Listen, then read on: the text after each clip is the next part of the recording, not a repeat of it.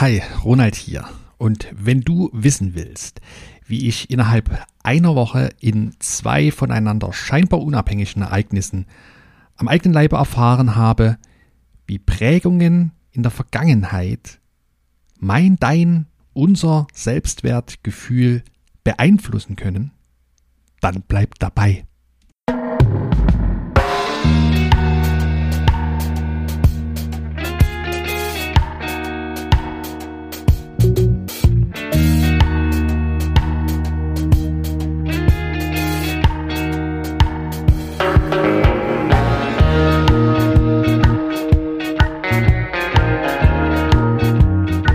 Damit herzlich willkommen hier bei Impact Makers, deinem Podcast für gutes Unternehmertum.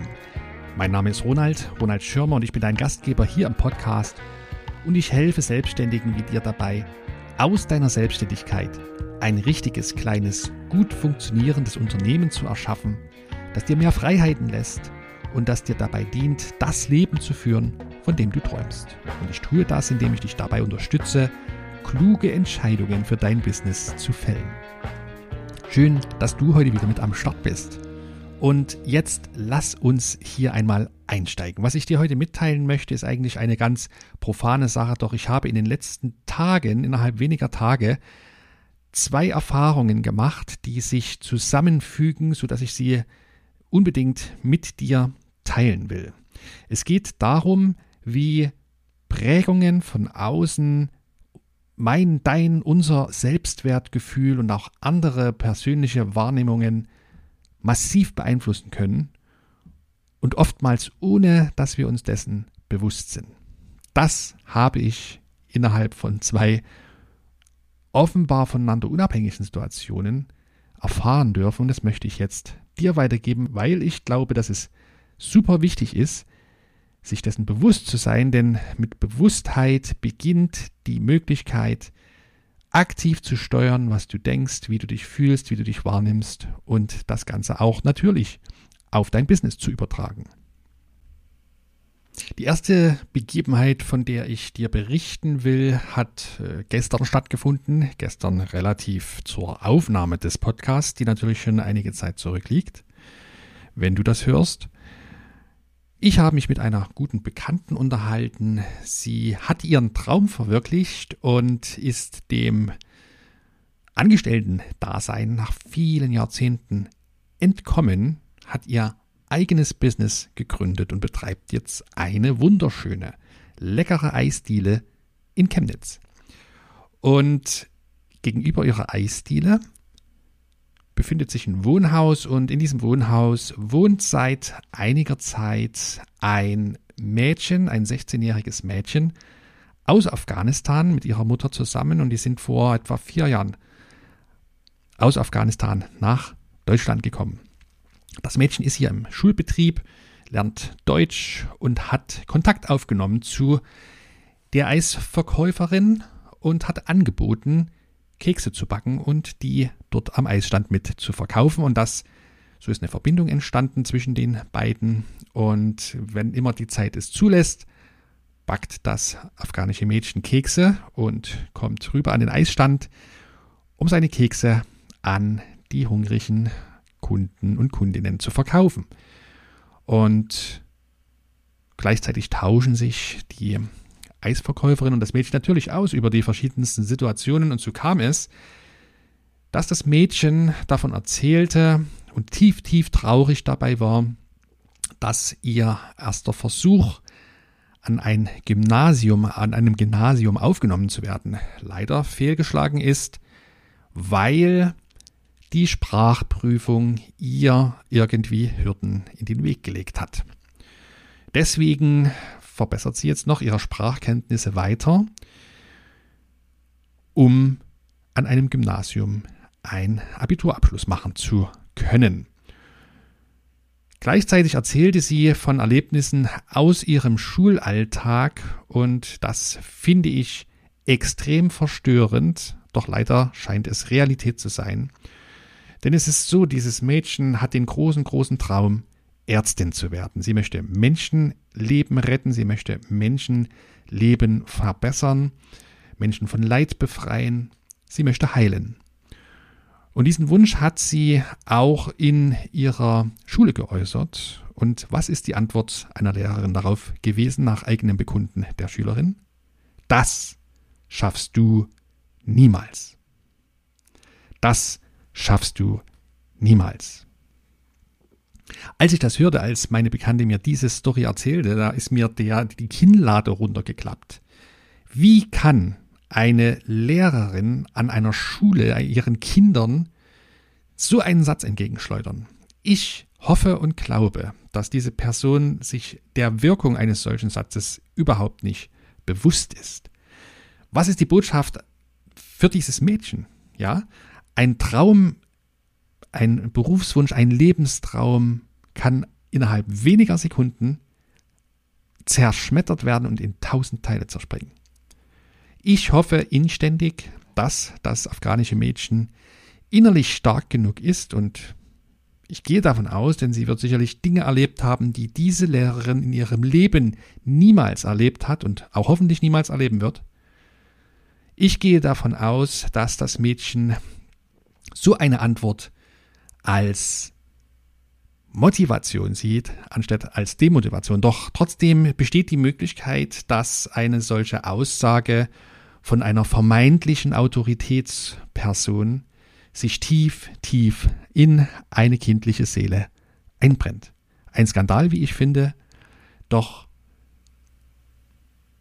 wenn wir davon wissen, wenn du davon weißt, wenn ich davon weiß, wenn das Mädchen und andere Kinder davon wissen, dann ist das der erste Schritt zumindest, diesen Aussagen, diesen unbedachten und zerstörerischen Aussagen entgegenwirken zu können.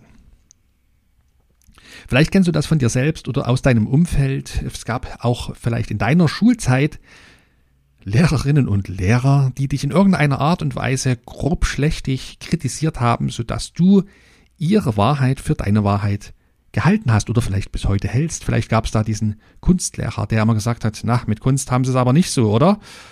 Vielleicht gab es die Sportlehrerin, die sich über deine Versuche am Reck oder am Stufenbarn eher lustig gemacht hat, anstatt dich motivierend zu unterstützen, sodass du bis heute glaubst, dass du unsportlich bist. Vielleicht gab es den Großvater oder den eigenen Vater, der dir beim Heimwerkern, statt zu zeigen, wie es geht, einfach immer das Werkzeug aus der Hand genommen hat, dich zum Werkzeugholer degradiert hat und dann einfach selber gemacht hat, was zu machen war. Sodass du niemals lernen konntest, wie du es äh, in Eigenregie fertigstellen konntest, ein bestimmtes Bauprojekt beenden konntest und glaubst bis heute, du hättest zwei linke Hände. Also, Erfahrung beziehungsweise Erkenntnis. Es braucht manchmal im Leben, vor allem in der ersten Lebenszeit als Kinder, als Jugendliche, manchmal nur einen einzigen Satz von einer Person,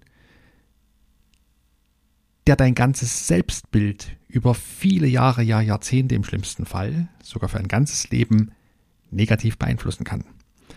Eine unbedachte Aussage, vielleicht sogar eine boshaft intendierte Aussage, die dich glauben lässt, was diese Person selbst für ihre Wahrheit hält.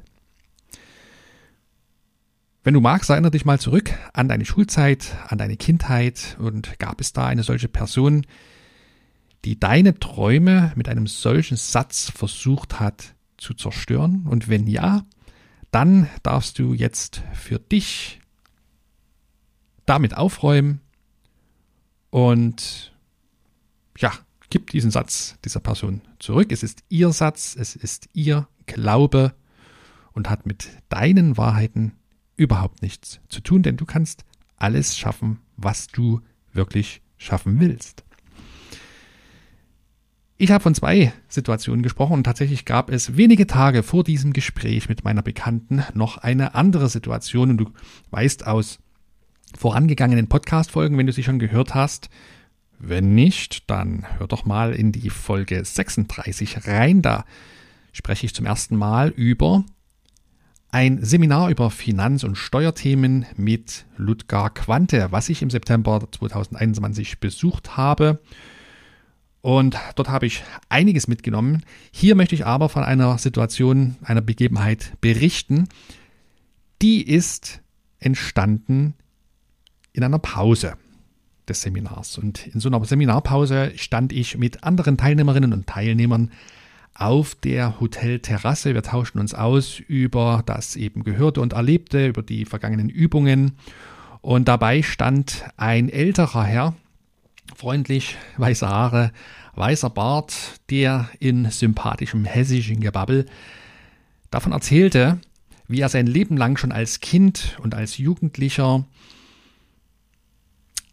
von allen Seiten gehört hat, man möge sich selbst doch auf keinen Fall so wichtig nehmen, man selbst spiele keine große Rolle und es wurde ihm vor allem verdeutlicht, indem er dazu erzogen würde, in, in, in Schriftstücken, in Briefen, in äh, Dokumenten, wie heutzutage in E-Mails, einen Satz unter keinen Umständen mit Ich zu beginnen.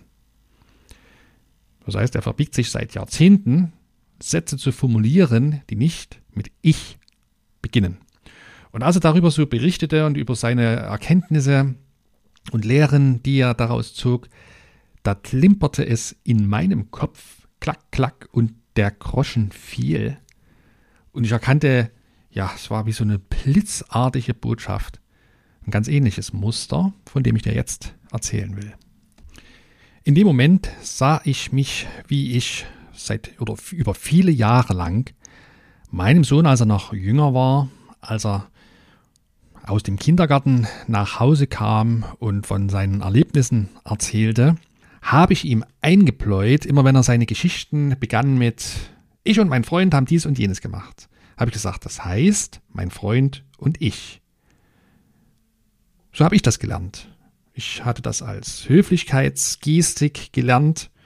Man nennt nicht sich selbst den eigenen Namen als erste Person, sondern immer das, den, den anderen zuerst.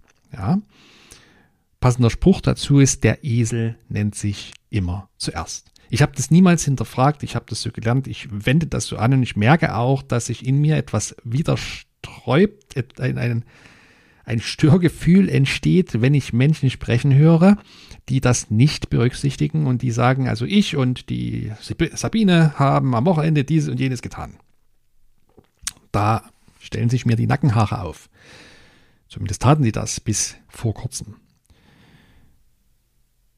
Durch die Übungen und durch die Erfahrungen, die ich am letzten Wochenende sammeln durfte, habe ich gelernt, dass dieses Muster völliger Unsinn ist. Denn was lernt mein Kind, was lernen Kinder durch so eine unsinnige Regel? Sie lernen, dass sie selbst offenbar weniger wert sind, weniger wertvoll als eine andere Person. Sie lernen, dass sie selbst sich nicht in Klammern so ernst nehmen sollen oder so wichtig nehmen sollen. Ich lerne als Kind schon, mich selbst nicht wichtig zu nehmen. Und das ist eine toxische Botschaft, die ich mein Leben lang mitschleife, wenn ich nicht auf irgendeine Art und Weise einmal darauf aufmerksam werde. Habe daraufhin dann auch diese unsinnige Regel bei uns im Haushalt sofort gestoppt, habe erklärt, was ich für eine Erkenntnis gesammelt habe und ab sofort spielt es überhaupt keine Rolle mehr, wer seine Erzählungen, was er erlebt hat mit anderen Personen, mit welchem Pronomen oder Namen zuerst beginnt, ja ob, ob ich und mein Kollege oder ich und mein Freund oder mein Kumpel und ich und wir zusammen. Es spielt ja inhaltlich überhaupt keine Rolle. Es ist eine Konvention, die zu Zeiten gefällt wurde, als völlig andere Gesellschaftssysteme ja, und auch gesellschaftliche Regeln herrschten. Und sie passt nicht in die heutige Zeit und sie passt nicht nur nicht, sondern sie ist eben auch, wie ich finde, schädlich für die Entwicklung eines Kindes, einer Menschenseele.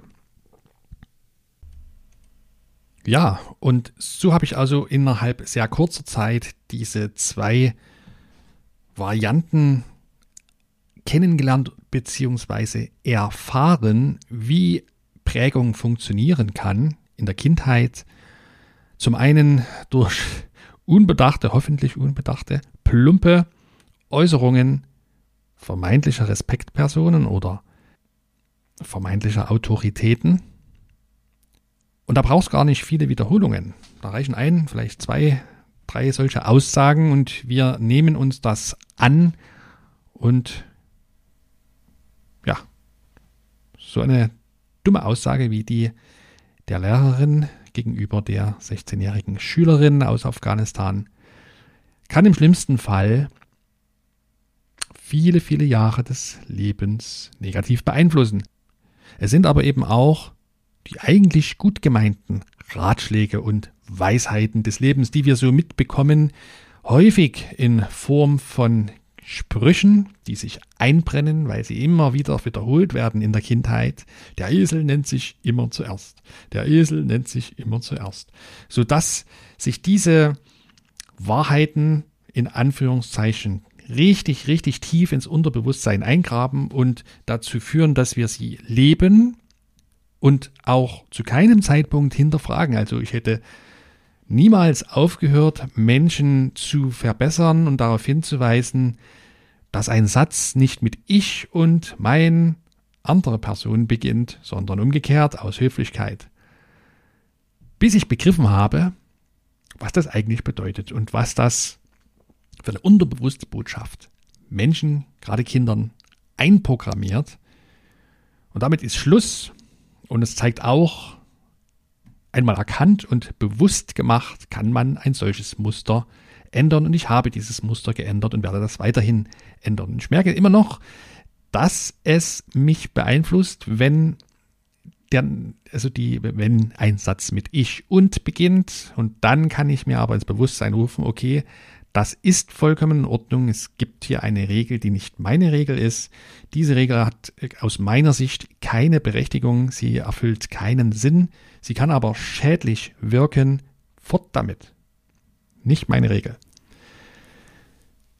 Kennst du auch solche unsinnigen Prägungen aus deiner Kindheit? Dann lass mich das gern mal hier in den Kommentaren bei Instagram oder bei Facebook wissen. Und vielleicht gibt es auch ähnliche Begebenheiten, wie du überhaupt darauf aufmerksam geworden bist dass du durch solche unterbewussten Regeln negativ beeinflusst wurdest. Und falls du das irgendwie festgestellt hast, lass mich gern mal wissen, wie du das rausbekommen hast und was du getan hast, um diesen Glaubenssatz umzukehren. Vielen Dank, dass du heute wieder dabei warst. Ich freue mich, wenn wir uns nächsten Donnerstag wieder hören. Bis dahin wünsche ich dir viel unternehmerischen Erfolg und bleib gesund, bleib neugierig, dein Ronald.